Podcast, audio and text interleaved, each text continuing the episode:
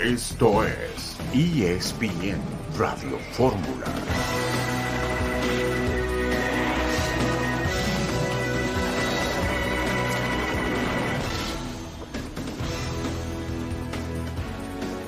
Bienvenidos amigos a ESPN Radio Fórmula. Hoy es martes 15 de agosto de 2023. Con mucho gusto les saludamos para la próxima media hora de conversación deportiva. Héctor Huerta, Jorge Pietrasanta e Itán Benesra. Mucho de qué platicar. Héctor, ¿cómo estás? Buenas tardes. Hola, ¿qué tal, Itán? ¿Cómo estás? Qué gusto saludarte. Hoy dos partidos de la National League, ya para, perdón, de la League's Cup, ya para terminar el torneo el sábado y vuelve la Liga Mexicana. El viernes tenemos partidos y el domingo rematamos la jornada. Quedaría pendiente solamente el Monterrey Tijuana, que está jugando el Monterrey la fase de semifinales. Y dependiendo a dónde llegue, yo creo que este partido se pospondrá el de Monterrey Tijuana del domingo. Jorge, ¿cómo estás? Hola, Eitan, muy bien, muchas gracias. Un eh, abrazo, un saludo también para para Héctor Huerta y pues España, primera finalista del Mundial Femenil, ¿no? Sorprende pegándole a Suecia y las españolas con un cierre apoteósico de partido, tres goles después del minuto 80 y terminan las españolas entonces colándose a la final de la Copa del Mundo Femenil. Sí, de eso y mucho más estaremos conversando. El tema de Neymar, bien interesante también lo que pasa con el jugador brasileño, ya confirmado también para la Liga de Arabia Saudita. Kepa, que ha sido presentado como nuevo portero del Real Madrid, una visita sorpresa en el campamento de las Águilas del América, un poquito de fútbol americano, platicaremos también de ciclismo, mucha información este día en ESPN Radio Fórmula. A ver, Jorge, así rapidito, ¿qué te parece esto de Neymar y esto de la Liga de Arabia? Ya, ya parece que deja de ser tan sorpresivo, ¿no? Sí, porque, porque están yéndose jugadores todavía en plenitud de sus eh, capacidades para jugar al fútbol, no son ya futbolistas que estén pensando en el, en el retiro, más allá de la llegada de Cristiano Ronaldo, ¿no? Pero, pero muchos de los otros se van todavía en muy buenas condiciones para jugar al fútbol. Lo que sí a mí me queda claro es que Neymar no iba a ser nunca el mejor jugador del mundo, le faltan varias cosas para ello y yo creo que una de las principales es el compromiso, pero bueno, pues finalmente él sabe lo que hace con su vida y se va a ganar mucho billete. Lo que sí es que se puede eh, perder de salir de control esto, ¿eh? ¿eh? porque si bien en los clubes europeos se controlan las finanzas, eh, acá en Arabia no se está haciendo y entonces se está pagando muchísimo dinero, se está saliendo de control. Y es algo, es algo, Héctor, que no deja de sorprender se tiran cifras y números, pero como si fuera el turista mundial y pues resulta que no, que es dinero real que están ofreciéndole a muy buenos, buenos y jugadores eh, profesionales de balompié. Fíjate, Itán, que hay una cosa también en la salida de Neymar muy significativa, ¿no? Eh, Mbappé estaba peleado con la directiva, Mbappé regresa a entrenar y, y aparentemente va a seguir otro año, pero limpiándole la casa. Messi fuera, Neymar fuera, Sergio Ramos fuera, Berrati fuera, en fin, le están limpiando la casa, parece que a modo para que, para que Mbappé se quede a gusto el niño. Que tiene un año más de contrato, pero sí, un, un, tridente que, que, que, hizo mucho ruido, que en París eh, tenían esperanza de que fuera histórico, termina por no funcionar, pero la verdad es que la decisión de Cristiano, la decisión de, de Benzema, la decisión de, de Neymar llama la atención porque son cifras que a mí yo no termino por estar eh, tan normal, Jorge, con lo que se paga y se ofrece y, que por redes sociales y bueno, en fin, de verdad impresionantes las cantidades. Es que de verdad sí son cifras que, que espantan. Mira, tú que, que, que dominas el, deporte de los, de los Estados Unidos, Aitán, pues nosotros siempre hemos visto el pago del deportista en los Estados Unidos con cifras muy altas. Ahora, las cifras que, que, vemos en el béisbol, en el fútbol americano, etcétera, ya, se quedan ya, no, ya, exacto, ya no, se nos hace nada impresionante, ya no, ya no te pintan en relación a lo que se está pagando en Arabia. Sí, es, e, e, es impresionante. El tema es que no es que sea negocio, es que hay algo mucho más profundo detrás de estas cantidades. Bueno, es una probadita nada más de lo que vamos a platicar en ESPN Radio Fórmula. Al regreso vamos a hablar de alguien que no se fue a Arabia, alguien que se fue a MLS, Messi, la League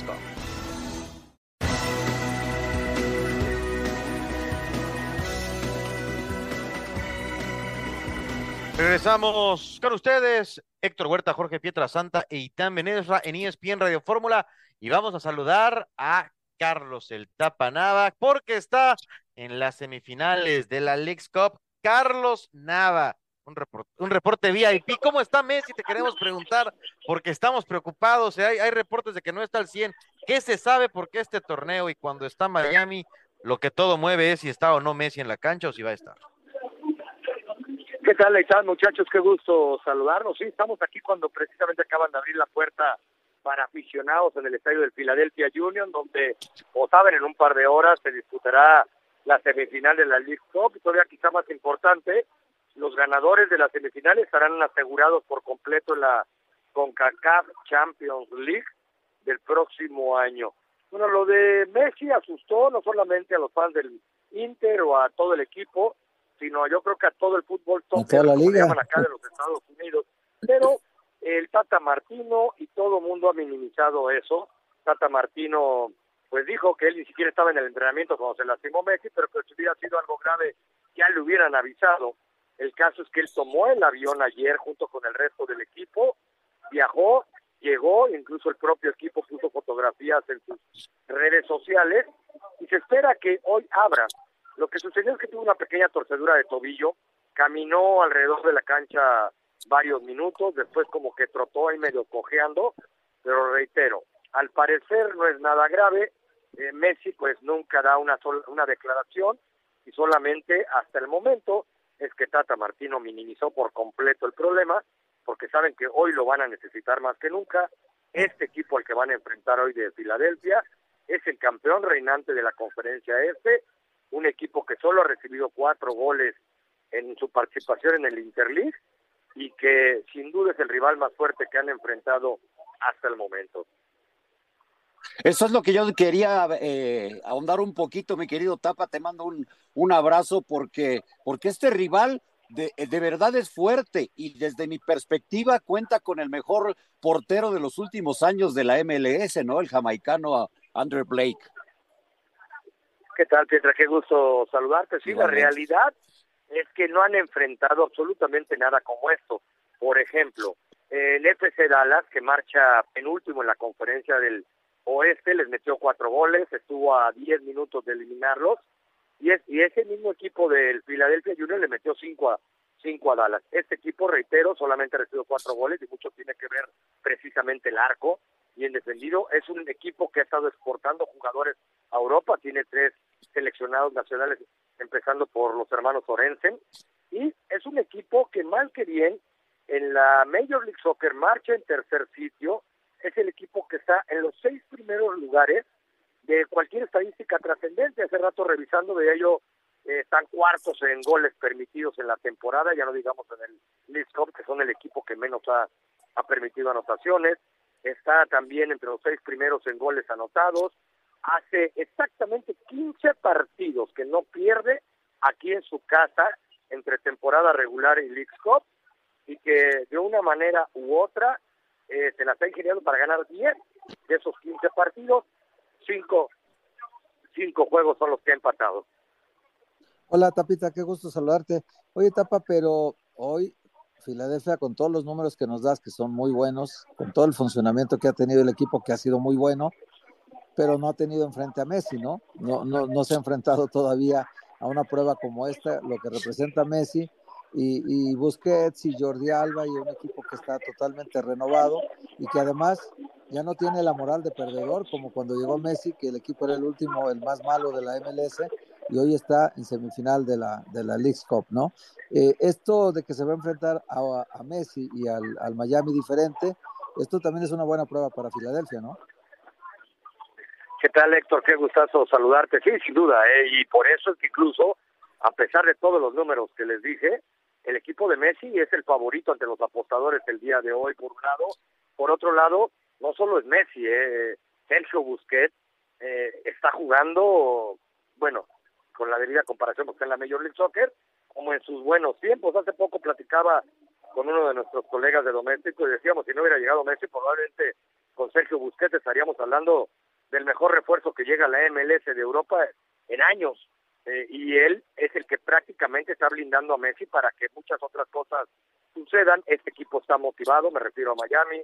E, este equipo eh, con Jordi Alba del otro lado por los carriles está defendiendo y atacando, pero sí, sí es un hecho que este Inter Miami es, como me lo dijo precisamente alguien del Philadelphia Union, es un animal completamente diferente, ¿no?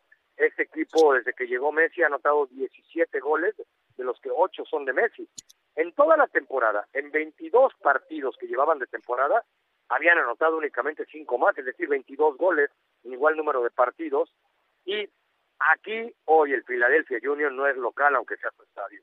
Estábamos caminando por afuera parece que va a jugar la selección de Argentina en cuanto a cantidad de playeras al celeste, parece que va a jugar eh, el Inter Miami en su casa, hay cualquier cantidad de playeras rosas, porque además ya sabrán que la venta Piratex de indumentaria está a la vuelta de la esquina, ¿no? cierto, me decía un señor que vendía playeras no precisamente originales, me decía, Messi vino a revivir el soccer, no solo a su equipo, y nos vino a revivir a varios, cuya economía estaba atrofiada. Oye, Tapa, tú que estás y que visitas grandes eventos, que siempre estás en los eventos más importantes del en los Estados Unidos, ¿qué tan grande es lo de Messi? Tú que has estado en peleas de box, Super Bowl, series mundiales, ¿con qué se compara o, o, qué tanto ruido está haciendo en los Estados Unidos eh, el tener a Messi como pues ya un miembro de la, del Miami FC? Sí, Tan, la verdad es que yo creo, y lo platicaba también hace rato con eh, uno de nuestros productores, que esto solo se compara a un mini Super Bowl en Chico. ¿A qué me refiero?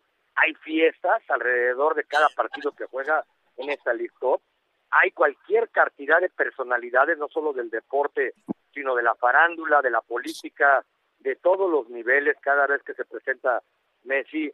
El que en realidad eh, cuatro veces en Miami, y este va a ser su segundo juego como visitante y se espera que llegue gente como Joel Embiid, por ejemplo, tremendo basquetbolista de los Philadelphia 76ers. Los shows de radio, que seguramente no saben ni dónde queda el estadio del Philadelphia Union aquí de Filadelfia, eh, han estado abriendo sus noticieros con Messi, están las televisoras locales a un lado, a pesar de que ya están en campamento, los Philadelphia Eagles, y tú sabes cómo es esto de la NFL, cuando abren el campamento se acabó todo lo demás, incluyendo a las grandes ligas a menos de que lleguen los, los playoffs. Esto, es, esto ha sido la verdad más grande de lo que yo me hubiera imaginado y creo que con lo único que se compararía por momentos Messi ya por sí mismo eh, y yo creo que ya lo rebasó con Canelo Álvarez en cuanto a que cualquier atleta en los Estados Unidos o casi cualquier gente involucrada con deporte sabe perfectamente quién es Messi, mientras que tú sabes que de futbolistas probablemente no conozcan o no hayan oído hablar de nadie más. Pues sí, ese es un fenómeno lo que está ocurriendo eh, con Messi en la MLS. Pues se tapa, muchísimas gracias y estaremos pendientes de los reportes de este partido entre Filadelfia y Miami. Fuerte abrazo muchachos, que estén bien. Carlos el Tapa Nava con una de las semifinales. Vamos a escuchar a Fernando Ortiz, técnico de Rayados, porque Monterrey después de otro viaje está listo para enfrentar a Nashville en la otra semifinal. Escuchamos al técnico de la pandilla y al regreso comentamos la responsabilidad que cargamos desde el primer día que salimos de Monterrey, esa es la, realidad.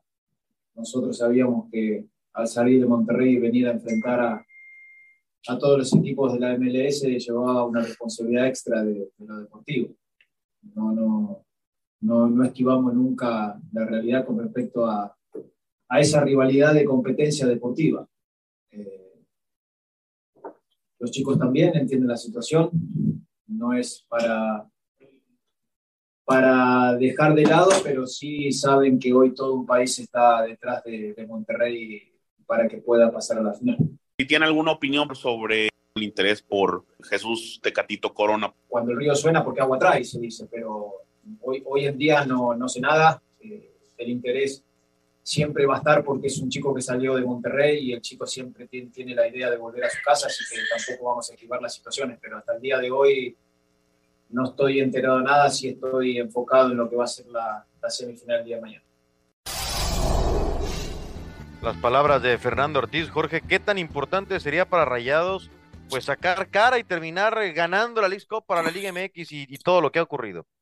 Pues es importante para ellos por el plantel que tienen, ¿verdad? Porque sí puede ser el plantel hasta más completo, el más caro de todo el continente, ¿eh? a, ese, a ese grado está Rayados de Monterrey. Entonces sí hay un compromiso con, con ellos, se han estado quejando de todos los recorridos que han hecho, que ha sido muy complicado, ok, pues así estaban las, las reglas y siguen, siguen vivos, ¿no? Eh, hoy enfrentan a un equipo como Nashville, que si bien hablamos bien de Filadelfia, Nashville está en, en la liga bajito, solamente dos puntos abajo de Filadelfia, no es tan mal equipo, tiene a Aníbal Godoy, que es un buen jugador, tiene a Mukhtar, este alemán, que es un buen jugador también, o sea, no es ningún flan el equipo de Nashville, pero sí sale como favorito Monterrey. Eh, yo creo que aunque ganara Monterrey la League's Cup, no quita el mal momento que ha vivido la Liga Mexicana en este torneo, ¿eh?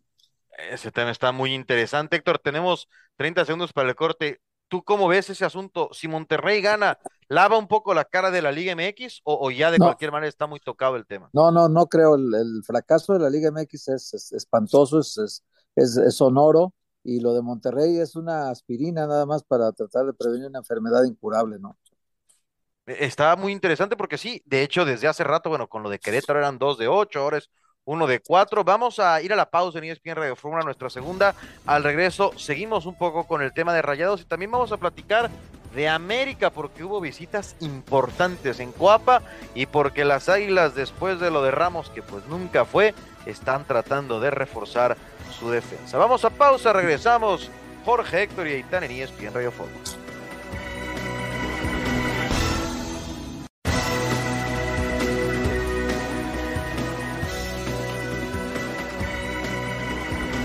Regresamos amigos a ESPN Radio Fórmula, Jorge Pietra Santa, Héctor Huerta y Tan Benesra. Hablamos un poquito de rayados y también eh, Jorge se habla de la posible llegada del Tecatito Corona al conjunto de rayados. ¿Te parecería una firma que necesita Monterrey?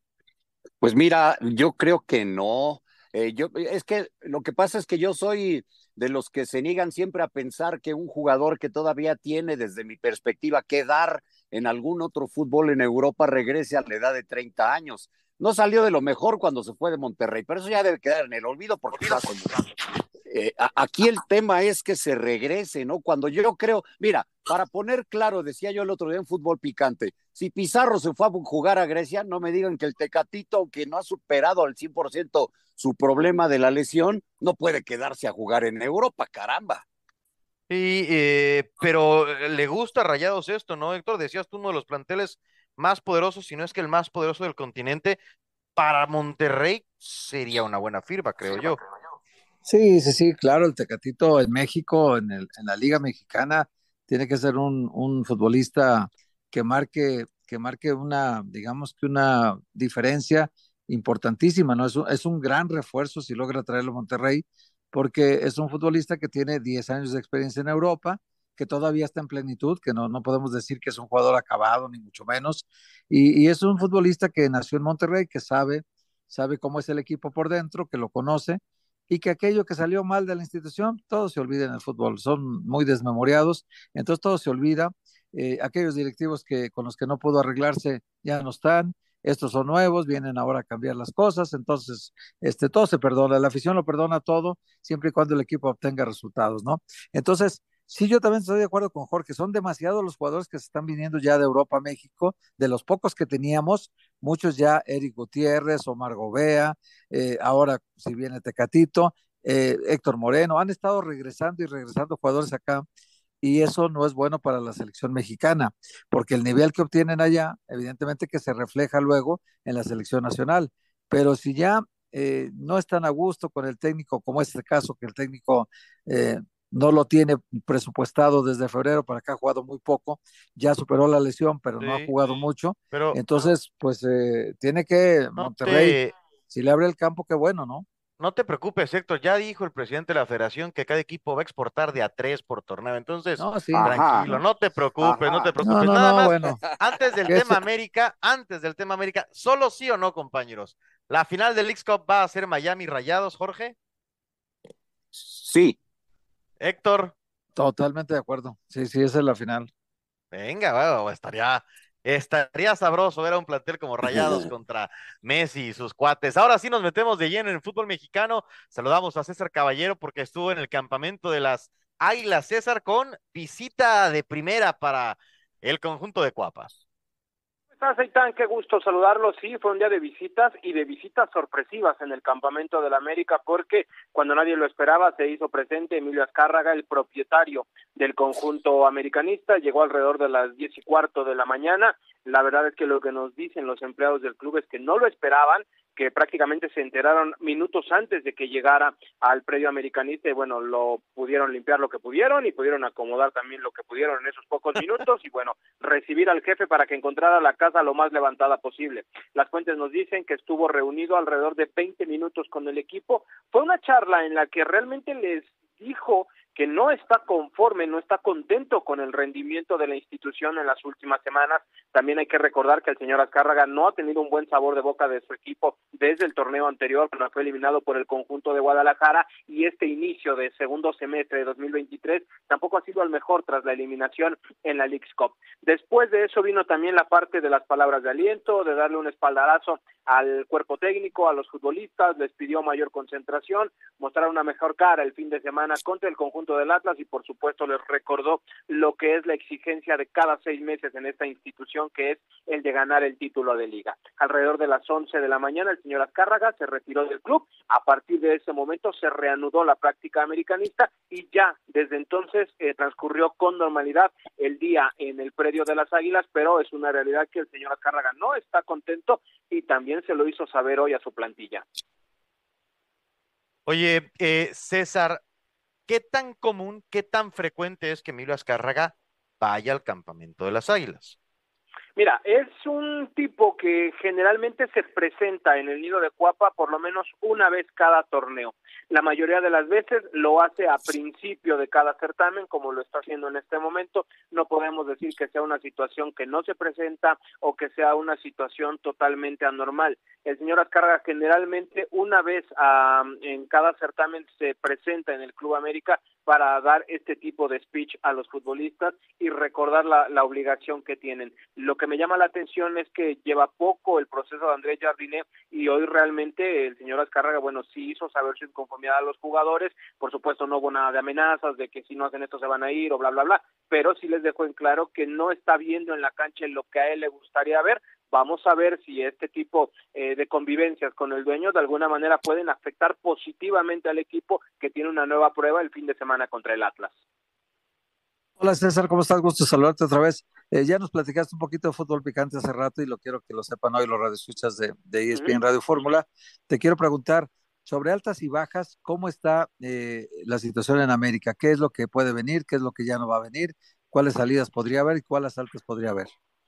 Héctor, querido, ¿cómo estás? Qué gusto saludarte de nueva cuenta. Mira, el tema de altas y bajas eh, está muy superditado a lo que pueda pasar con el futuro de Néstor Araujo. En días anteriores se había hablado de que estaba prácticamente arreglado con el AEK de Atenas, lo hablamos en Fútbol Picante, no era una situación que estuviera tan cercana, incluso al día de hoy, eh, 15 de agosto, la verdad es que se ha enfriado este tema de Néstor Araujo y el campeón del fútbol de Grecia, no es una negociación que esté completamente caída, pero es una realidad que en este momento luce más que lejano que se pueda ir Néstor Araujo. Vamos a ver si esto cambia en las próximas horas. Si Néstor no se va, va a ser muy complicado que venga un refuerzo más en la zona central. Ese es el único pedido expreso que tiene en este momento Andrés Jardinet, traer un defensor más que pueda fortalecer la retaguardia americanista, porque los números así lo dicen, en solo seis partidos el América ha recibido ocho goles. Entonces, el tema de la defensa ha sido el dolor de cabeza de Andrés Jardinet, pero si Néstor no se va o algún otro defensa central no se va, será complicado porque ya tienes ahí cinco nombres esperando una oportunidad para jugar con el conjunto americano Vamos a ver qué es lo que ocurre. Quedan todavía 15 días más de mercado. No podemos descartar todavía nada. Bueno, a excepción de lo de Sergio Ramos, que eso prácticamente pues nació muerto. Oye, César, ¿cómo están en América por el tema de, la cancha en el Jalisco? Porque ya en este torneo, en otras circunstancias, pero ya la cancha provocó, ya la cancha de visita para América provocó que un partido no se jugara. Sí, tiene toda la razón ese partido contra Querétaro que, bueno, al final de cuentas le cayó muy bien al América porque pudo recuperar algunos jugadores. Vaya, vaya. mira, mira. Vaya, vaya. Lo dijo César, ¿eh? Yo lo pensé, pero lo dijo César. Hasta raro se me hizo, ¿eh? no, bueno, sí va por ahí también. Eh, sí hay un poco de preocupación por lo que vimos ayer en las imágenes que circularon en redes sociales. También la comitiva de la América pudo observar de cerca este terreno de juego. Hay que recordar que las chicas del equipo femenil iban a jugar ayer por la noche contra el Atlas en la cancha del Estadio Jalisco. Ese partido no se llevó a cabo porque cayó una tormenta torrencial prácticamente encima del inmueble y por eso es que ese encuentro se jugó hasta hoy en la mañana. Pero la gente de América ya pudo ver de cerca lo maltratado que está el césped del Estadio Jalisco tras el concierto de Romeo Santos. Hay confianza de que el Atlas va a poder hacer eh, lo que esté en sus manos para presentar una cancha por lo menos decente para el próximo fin de semana. Ah, tienen la ventaja de que van a jugar hasta el domingo, entonces tiene un día más de recuperación el terreno de juego, entonces el América quizás esa situación sí le inquieta un poco, pero tampoco es algo que crean que es eh, o que no se pueda arreglar o, que no haya la manera de que se pueda presentar una cancha en buen estado. Esta situación también cobra importancia por los lesionados que tiene América. Eh, para este duelo contra el Atlas no va a estar Álvaro Fidalgo, quien va a pagar ese partido de suspensión que debe, no va a estar Cáceres, quien está operado del rostro, no va a estar Henry Martín por un desgarre en la pantorrilla y es probable que tampoco esté Néstor Araujo por una molestia en la rodilla. Entonces, todo este tipo de situaciones comienzan a cobrar más importancia cuando vemos también que el plantel americano está muy afectado por el tema de lesiones. Perfecto, César, muchas gracias. Abrazote, que estén muy bien. César Caballero con reporte de América y ahora nos vamos hasta Guadalajara, la perla de Occidente. Hernaldo Moritz con el reporte del asunto de la cancha. A ver, ya escuchábamos, Hernaldo, cómo se sienten en el América por la cancha y cómo está la cancha y qué dicen los del Atlas. ¿Cómo estás? Saludos, saludos compañeros, muy buenas tardes para todos. Y con novedades eh, prácticamente de último minuto en el tema cancha.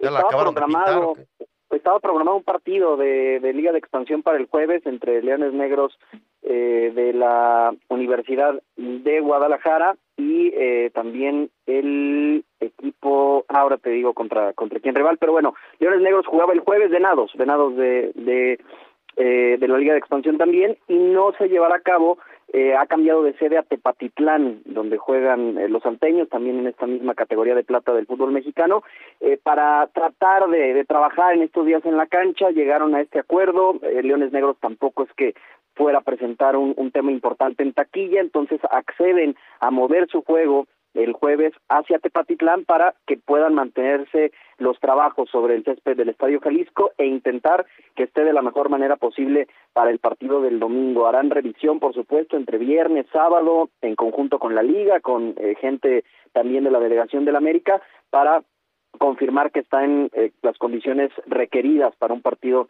de Liga MX. Pero eso es lo último. Eh, Clubes Unidos de Jalisco, eh, por supuesto con la aprobación de Leones Negros, ha decidido cambiar ese partido de Liga de Expansión del jueves para tratar de, de tener el trabajo al 100% en estos días sobre la cancha del dos veces mundialista. Perfecto, Hernaldo, quédate con nosotros, por favor. Vamos a ir a una pausa en ESPN Radio Fórmula. Es una actualización importante esto de Leones Negros, porque entonces recibirá pues menos eh, castigo la cancha del Jalisco tratando Creo que sí se va a jugar, el América si quiere jugar y va a jugar. Es que eso es lo que vamos a platicar, Héctor, eso es lo que vamos a platicar. Vamos a nuestra última pausa y regresamos en ESPN Radio Fórmula.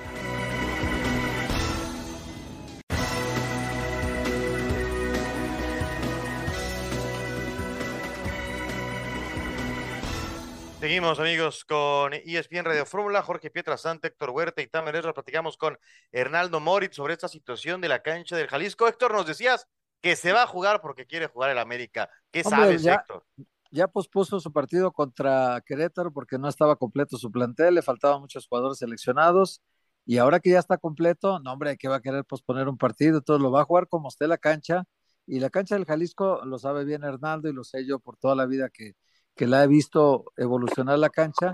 En algún momento fue Doña Parches y era una cancha que tenía muchos problemas cuando venía el temporal de lluvias, así que no, no me extraña ahora. Aparte hubo un concierto, ¿verdad, Hernaldo? Hace poquito y entonces en estos días eh, Santos. a se lastimó mucho la, la cancha otra vez. Hernaldo.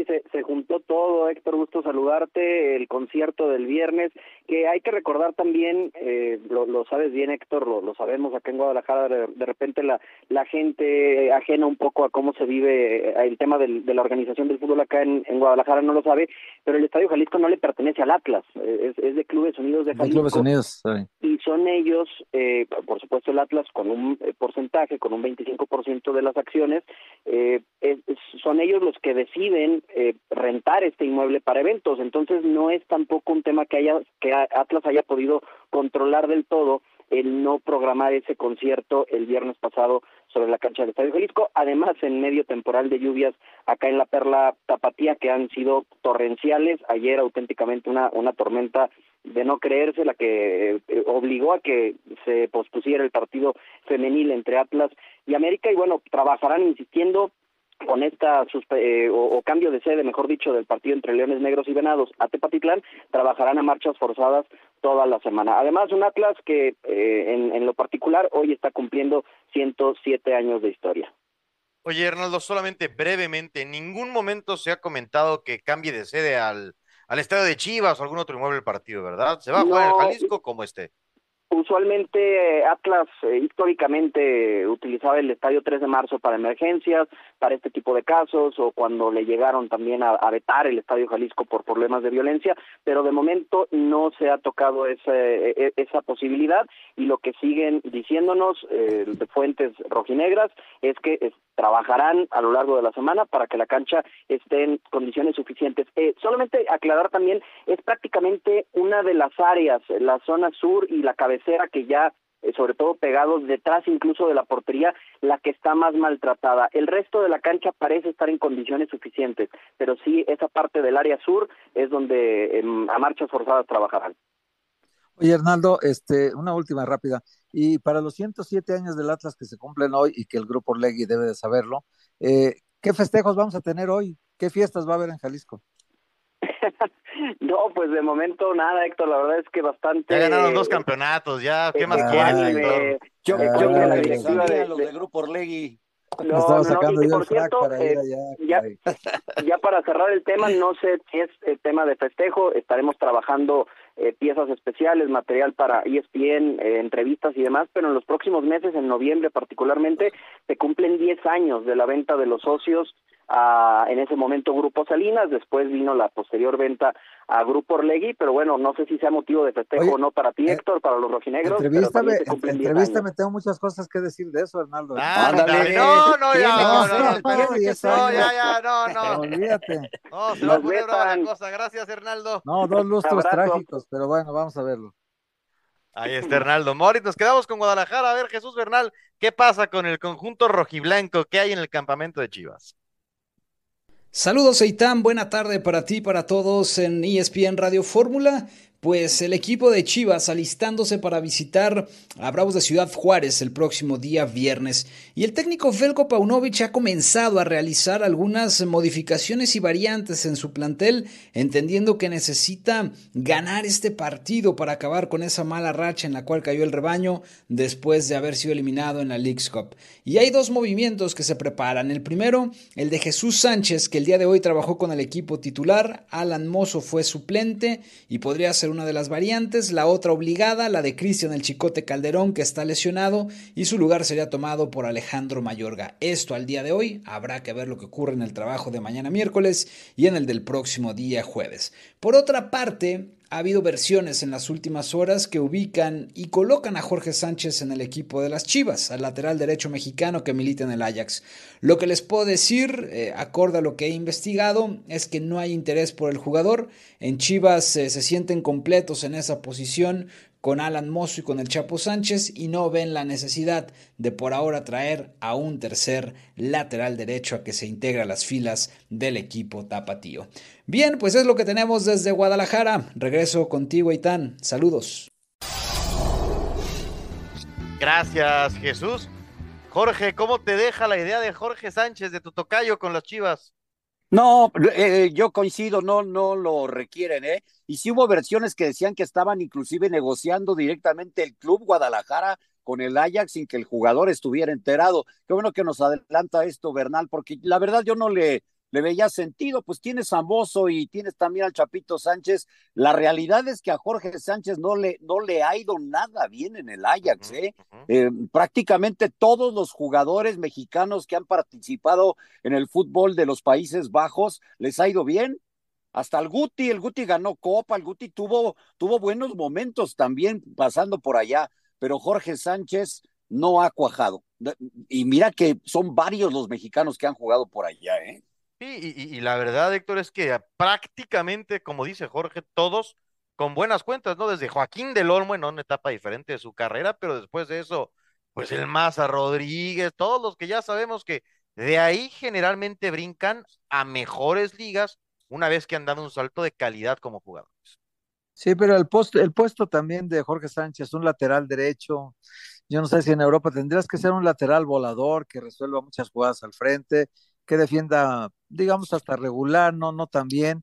Jorge Sánchez me parece que defiende mejor de lo que ataca y, Jorge Sánchez eh, pues ha sido irregular en su carrera, eh, lamentablemente para él. Y fíjate que eso le ha alcanzado para ser titular de selección nacional en los últimos años. Eh, ya, ya ahora con más presión de Kevin Álvarez, me parece que ahora creo que una carrera normal la tendría que ganar Kevin Álvarez pero bueno, pues sí tiene ya muchos años eh, considerado el mejor lateral derecho de México y, y me parece que para Europa todavía tiene deficiencias que quizá lo hagan regresar antes de lo deseado, ¿no? Pues vamos a ver en qué acaba el tema, pero sí da la impresión de que Chivas, al menos necesidad, no tiene de sumar a un jugador como, como Jorge Sánchez. Nos vamos a quedar en el fútbol, pero ahora con el ovoide, ¿no? Con el eh, balón. Saludamos a Javier Trejo Garay en ESPN Radio Fórmula. Javo, ¿cómo estás? Te saludamos Jorge Pietrasanta, te saludamos con Héctor Huerta y Aitán Benerra. NFL, fútbol americano, con unas firmas de corredores bien interesantes. Javier Ezequiel Elliott con Patriotas, Dalvin Cook con los Jets. ¿Cuál te parece mejor firma entre estos dos veteranos que tienen nuevos equipos? ¿Qué tal, Aitán? Jorge, Héctor, un gusto saludarles. Yo sé que los corredores no es justamente un tema que a ti te complazca mucho hablar, pero ¿sabes qué me parece? De estos dos, de estas dos contrataciones, quien sale ganando son tus Jets en Nueva York. Un equipo que se está construyendo muy bien desde la columna vertebral que representa a Aaron Rodgers. Eh, recordando que además este equipo de Jets ya cuenta con un eh, joven corredor como es British Hall que se lesionó la temporada pasada, no pudo concluirla, pero si esto le agregamos la profundidad de un corredor vertical como es Dalvin Cook, cuatro temporadas sumando más de mil yardas, tiene mucho tiempo y tan ocho años, si no mal recuerdo, que los Jets no tienen un corredor que supere las mil yardas. Así que lo que va a aportar este equipo a este equipo, junto con Aaron Rodgers, me parece una combinación letal. Digamos que el 1-2 por eh, la vía terrestre y por la vía aérea. Y lo de Zeke Elliott me parece que suma a, una, eh, a un backfield que ya era bueno, pero ojo que viene de su peor temporada, así que Elliott no llegó a las 900 yardas, 3.8 yardas de promedio por acarreo los que tuvo sí que el promedio en su en su carrera, así que eh, va, va, a aportar, pero me parece que no será suficiente porque ahí tienen a un joven mariscal de campo como es Mac Jones, que sí necesita más ayuda por la vía terrestre y tal. Venga, Jao, pues muchas gracias y estamos pendientes porque cada vez está más cerca el kickoff de la temporada de NFL. Sin duda, un abrazo, gracias. Javier Trejo Garay con la información de fútbol americano, cerca ya la semana 3 de la pretemporada, decía Javier, porque hemos platicado en nuestro podcast, ahí los invitamos de cuarta oportunidad, una posición que se ha devaluado mucho con el tiempo de, de ser grandes estrellas en el fútbol americano, pues ahora son muy importantes, pero en general es una posición que cada vez recibe contratos menos atractivos que hace algunos años por tanto desgaste que hay entre los jugadores eh, que se dedican a ser corredores profesionales. En todas las jugadas o les caen 10 jugadores que pesan más que ellos o tienen que bloquear a dos o tres que también eh, son más pesados que los corredores y es parte de las razones de por qué pues son menos valiosos ahora mismo. Un poquito de notas internacionales. Andy Murray quedó fuera del Cincinnati Open debido a una distensión abdominal. Los tenistas se están preparando para el US Open. Saul Álvarez augura una versión diferente de Charlo ahora que se enfrenten. Vamos a ver si nos da tiempo de escuchar lo que dice el Canelo Álvarez, pero es bien interesante también cómo pues poco a poco Saúl Álvarez está preparándose, empieza a hacer ruido y cuando llega el Canelo todo el mundo escucha lo que dice el boxeador mexicano. Por cierto, los invitamos. Me voy a permitir tomar unos segundos, Jorge Héctor, para invitar a nuestros amigos. Sí. Hoy tenemos el juego 6 de la serie entre Tigres y Diablos de postemporada de Liga Mexicana de Béisbol y estoy muy contento porque los Diablos Rojos del México han anunciado hace dos horas que no hay una sola entrada. Más ah, de qué maravilla. 20.500 boletos vendidos para el juego de hoy. Quedarían algunos equipos de primera división por meter 20.500 personas en un juego, compañeros. claro, claro. Sí, sí, pues felicidades, qué bueno. Ahí estaremos pendientes de la transmisión, mi querido Eitan. Sí, estaba bien interesante porque la verdad el béisbol en Ciudad de México ha trabajado muy bien. Una felicitación a la gente de Diablos. La Liga Mexicana en general ha tenido una muy buena temporada. Está comenzando la ¿Quién está a cargo de la liga, Itán? Horacio de la Vega es Horacio, el presidente. Sí. Se había especulado que, que, se iba a sumar al equipo de trabajo de Ibar Cisniega. Hay, sí, he escuchado esa situación por ah, ahora. Eh, no, no, es, es, una situación real, ¿eh? que Juan Carlos Rodríguez y Ibar Cisniega se lo quieren llevar porque aparentemente es un gran vendedor también. Correcto, correcto. No solamente tiene muy bien a la Liga Mexicana de Béisbol ahorita, sino que además dicen que en materia de ventas, en transmisiones de televisión, o sea que tiene muy bien posicionado todo y aparentemente la Federación Mexicana de Fútbol se lo tiene, se lo quiere llevar, ¿no? Era un pentatleta Es un tipo muy vivo, eh, muy trabajador. Eh, eh, eh, Horacio es, la verdad, además de buena persona, ¿no? Y ha hecho un gran trabajo en la Liga de Béis, ¿no, Itán? Sí, sí, bien interesante. Pues ahí la invitación. Hoy nos vemos en la nochecita por ESPN. No hay boletos para el sexto juego en Ciudad de México entre Tigres y Diablos. Ahora saludamos con mucho gusto a Yuseli Mendíbil, directora deportiva técnica del equipo nacional mexicano de ruta femenil. Yuseli, porque va a estar participando la selección mexicana sub-23 en el Tour de Francia. Cuéntanos, por favor, te saludamos en ESPN Radio Fórmula, Jorge Pietrasanta, Héctor Huerta y Aitán Menezra. ¿Qué tan importante es este logro eh, del ciclismo mexicano? Hola, pues primero que nada, buenas tardes. Gracias por, permitirnos este espacio. Como lo mencionan, pues este esta invitación tan importante que llega para México, ya pues ya es histórico. Eh, esto es una gran emoción, un, un gran un gran reconocimiento a todas las mujeres por reconocerlas en el mundo y pues bueno, qué más que el equipo nacional mexicano esté invitado a esta gran fiesta que es toda la organización del Tour de France, que es el Tour del Avenir Femenil, eh, pues es la primera edición y estar presentes pues nos da mucho orgullo y pues estamos ya listas para, para salir el día de mañana a Francia. Yuseli, Yuseli... Adelante. Ah, no, perdón, perdón, perdón, no, este, adelante, Itán. Te quería preguntar, Yuseli, ¿cómo se, se preparan para este evento tan importante para, para la selección mexicana y en, en el mundo del ciclismo? Pues primero que nada, eh, pues el ciclista ya viene preparándose desde, desde hace mucho tiempo.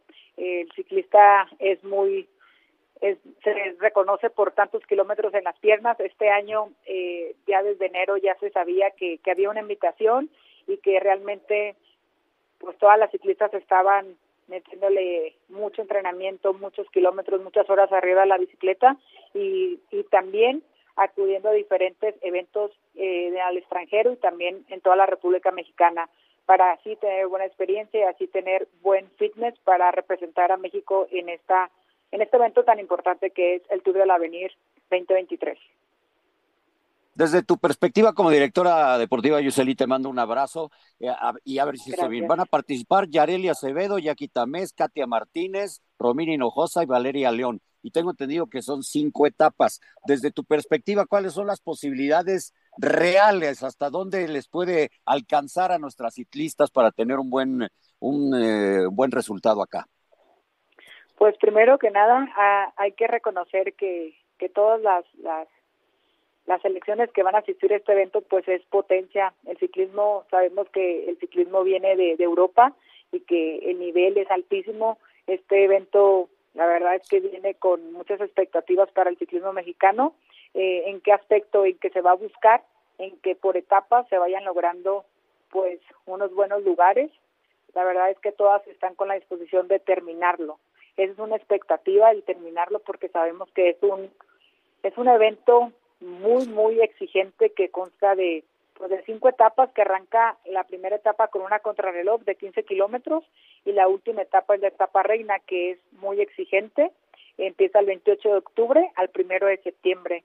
Eh, se espera muy, muy buenos resultados en, finalizar este evento, porque pues tenemos estas ciclistas antes mencionadas, como es Yareli Acevedo, que viene de hacer top del mundo eh, la semana pasada en Escocia, y pues todas las, las ciclistas que están convocadas es porque quieren hacer el trabajo en equipo para que una de ellas, que es la líder, tenemos dos líderes que es Katia Martínez y Yareli Acevedo, para que una de ellas logre estar en top 10 en una etapa. Andamos buscando eh, quedar bien colocadas en etapas. Yoseli, una, perdón, una pregunta eh, que tiene que ver con los problemas que han pasado delegaciones de otros deportes en los últimos meses. Eh, ¿Cómo está el financiamiento para ustedes para poder asistir a esta justa? Pues todo ha sido por el apoyo de, iniciativas privadas. Eh, la, la, empresa Monex es la que nos está apoyando en todos los aspectos y pues todas las, las muchachitas representan un equipo y sus equipos los han apoyado en darles fogueo y ha sido un trabajo en equipo de pues de mucho staff para que esto se logre. Perfecto. Yuseli, ¿algo más que desees agregar? Pues primero que nada agradecer y, recalcar lo que esto ya es histórico. Eh, esta edición es la primera para el ciclismo femenil. Eh, primero arranca eh, la edición de hombres que este año se cumplen 59 años de que se realiza este evento. Y este año es la primera vez que se realiza para las mujeres. Y ver la bandera de México ya en las listas, ya para arrancar este próximo 28 de octubre, pues créeme que ha valido la pena todos los esfuerzos que han hecho estas jovencitas y todos los patrocinadores que se están uniendo a esto. Y pues Comité Olímpico también que, que se nos ha dado el aval para asistir. Y pues bueno, agradecer todo y, pues bueno, esto es una información que se debe saber a nivel nacional e internacional. Yuseli, muchas gracias. Saludos y muchísimas gracias. Hasta mañana amigos, gracias.